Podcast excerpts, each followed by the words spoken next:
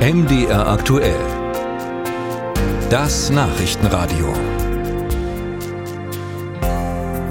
Die vor einigen Tagen geleakten Geheimdokumente in den USA enthalten Informationen zum Krieg in der Ukraine. Es geht da um Strategien, es geht auch um ukrainische Waffenbestände und vieles mehr.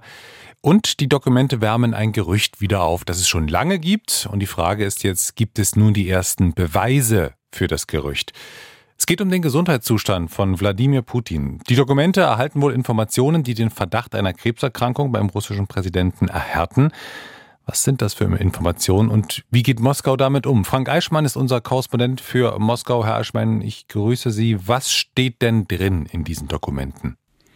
Wir reden da von äh, zwei Absätzen eines äh, Dokuments, eines Geheimdienstberichtes und da steht jetzt nicht drin, Putin ist krank, Putin hat Krebs oder ähnliches, sondern sie gehen zurück auf den 22. Februar und berichtet wird von einer Quelle, dass möglicherweise, das alles immer auch einigermaßen hypothetisch formuliert und zusammengefasst, äh, zwei Vertraute von Wladimir Putin versucht haben sollen, die Kriegsoperation, die sogenannte militärische Spezialisten, Spezialoperation in der Ukraine zu sabotieren, regelrecht.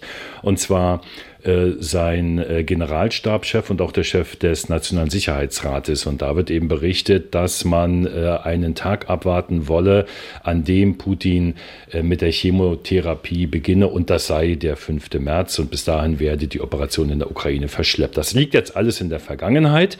Ähm, das hat sich so nicht bewahrheitet. Aber der Punkt, der da aufploppte, war eben, dass diese Chemotherapie am 5. März beginnen soll. So sagen es diese Dokumente. Und alles andere, was wir jetzt bereden, reden, ganz wichtig, natürlich immer mit der Einschränkung, das sind nicht Dokumente, sondern das sind Fotokopien von irgendwelchen Dokumenten, die irgendwie aufgetaucht sind. Und damit wird schon klar, also ein Beweis, der da irgendwas jetzt mal erhärtet, ist das nicht oder wie würden Sie das bewerten? Genau, also ich würde wirklich äh, dreifache, vielleicht sogar vierfache Vorsicht üben in diesem Fall. Also erstens diese Dokumente, wie authentisch sind die? Ist da manipuliert worden. Zweitens natürlich äh, diese beiden Absätze. Wir kennen nicht äh, den Teil, der davor, danach steht. Die Quellen, die kennen wir auch nicht. Logisch, die werden da auch äh, nicht genannt. Ähm, und dann natürlich, jenseits dessen, dass das noch kein Beweis ist, könnte es ja auch genau andersherum sein, dass da so eine Information gestreut wird um die Vertrauten von Putin zu diskreditieren. Das kann ja auch eine Geheimdienstoperation sein. Ich weiß es nicht. Ich bin nicht aus dem Metier, undenkbar ist das nicht. Aber, und das ist jetzt der entscheidende Punkt, was wir da hören über Putins äh, Gesundheitszustand, und Sie haben es gesagt, das ist im Grunde eine Aufwärmung alter Geschichten. Ich bin mal ins Archiv gestiegen, musste ich nicht weit zurückgehen. Hat der Präsident Krebs, wurde er zur Operation in die Onkologie verlegt? Nein, wurde er nicht. Das ist eine Fiktion. Er hat keinen Krebs, sagte Putins Sprecher Dmitri Peskov, und zwar am 1. April 2022, ziemlich genau vor einem Jahr. Dann hieß es im November des vergangenen Jahres, er hat jetzt Parkinson, Bauchspeicheldrüsenkrebs, wird nicht mehr lange leben. Wenn man zurückschaut, dann kommt man drauf, spätestens seit Putins Wiederwahl 2012 begleiten ihn die Gerüchte um seinen äh, Gesundheitszustand immer wieder. Schaue ich jetzt allerdings auf das Umfeld von ihm, auf das, wie Putin präsentiert wird, er ist da, er handelt, er agiert, er hält Reden, er verteilt Orden, er hat äh, fast täglich im Fernsehen äh, eine Sitzung mit der Regierung, die übertragen wird. Also da ist kein Mann zu sehen, der jetzt gebrochen, krank oder gebrechlich wirkt, auch wenn er inzwischen 70 ist, im Oktober 71 wird. Das heißt, Putin ist tatsächlich häufig zu sehen im Fernsehen und äh, auf Veranstaltungen oder sowas.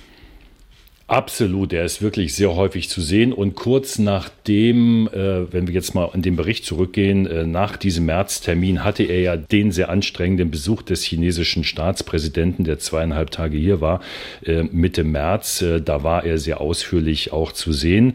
Was aber verbrieft ist, was wir alle auch gesehen haben, er hatte in der Corona-Epidemie eine unglaubliche Angst davor, sich zu infizieren. Wir erinnern uns an diesen wahnsinnig langen Tisch, er auf der einen Seite, auf der anderen Seite dann der Gesprächspartner Olaf Scholz war ja einer von denen.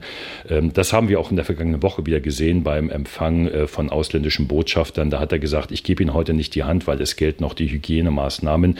Manchmal trifft er dann enge Vertraute wie den belarussischen Präsidenten Lukaschenko, schüttelt ihm die Hand. Aber äh, im Allgemeinen ist er sehr vorsichtig, was die Gesundheit angeht. Das ist in der Tat auffällig. Gab es denn jetzt auf diese, ich nenne es mal, Enthüllungen irgendeine Reaktion aus Moskau? Nein, hat es nicht gegeben, aber ich kann sie im Grunde vorwegnehmen, falls es sie geben sollte. äh, da ist nichts dran, das sind üble Gerüchte. Und übrigens, ich würde mich da anschließen. Wir wissen es nicht und wir werden es auch nicht erfahren, wie der Gesundheitszustand Wladimir Putins tatsächlich ist. Und bis zum Beweis des Gegenteils sollten wir davon ausgehen, dass er einfach sich bester Gesundheit erfreut.